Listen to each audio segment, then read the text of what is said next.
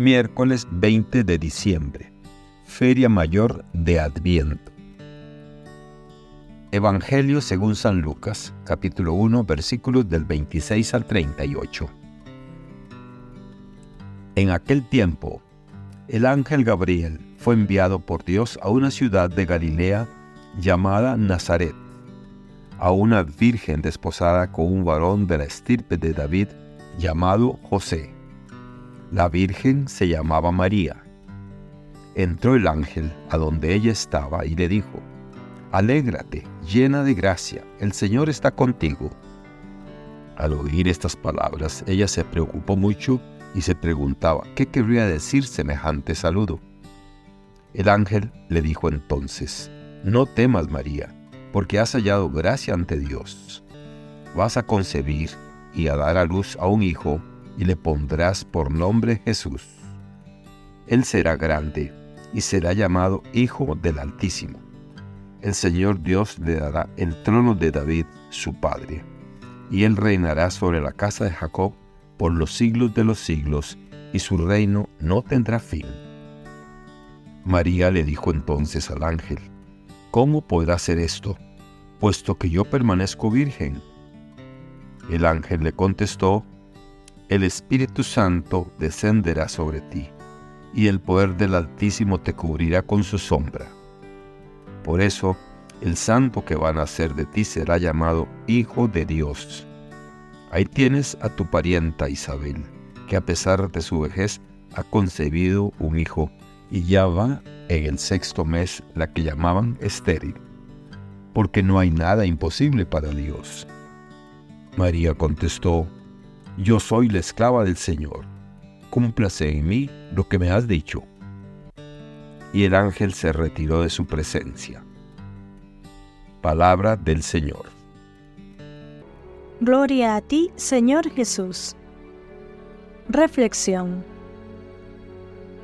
En el pasaje de Lucas capítulo 1 versículos del 26 al 38, encontramos la narración de la Anunciación, donde el ángel Gabriel visita a María para revelarle que concebirá a Jesús.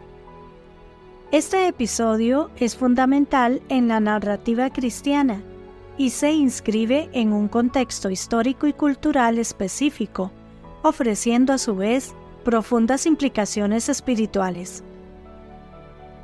En aquel tiempo, la sociedad judía estaba profundamente arraigada en tradiciones y expectativas religiosas.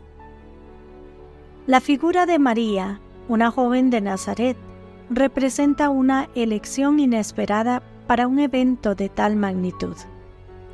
Su humildad y origen modesto contrastan con las normas sociales y religiosas que a menudo valoraban el linaje y la posición.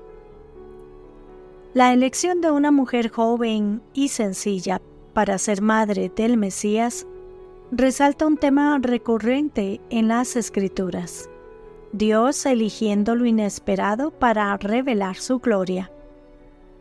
El anuncio del nacimiento de Jesús también se encuentra en el corazón de la teología cristiana.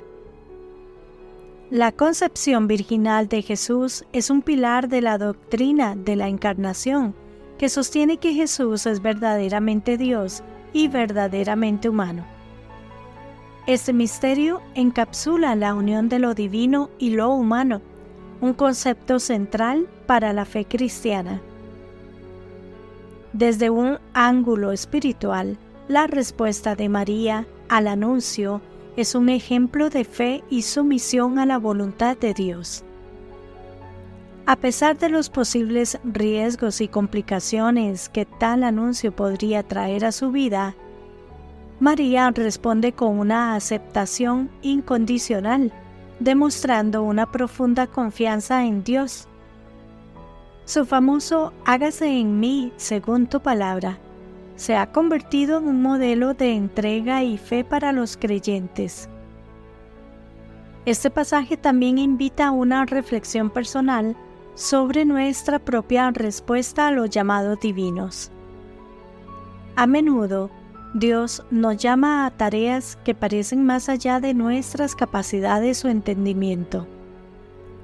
La disposición de María a aceptar su papel, a pesar de las incertidumbres y preguntas, es un poderoso recordatorio de la importancia de la confianza y la obediencia en la vida espiritual.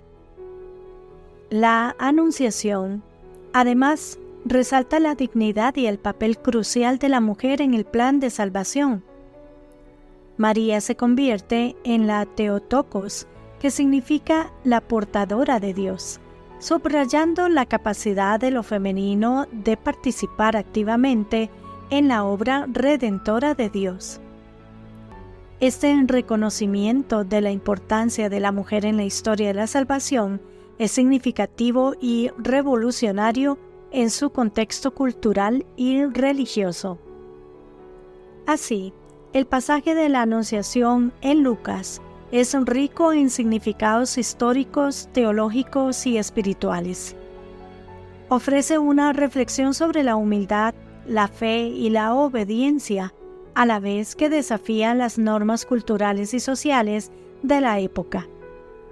Nos enseña sobre la disposición a aceptar los planes de Dios, incluso cuando estos parecen desconcertantes o abrumadores, y nos anima a confiar profundamente en que, en medio de nuestras limitaciones humanas, Dios puede obrar maravillas. Que Dios les bendiga y les proteja.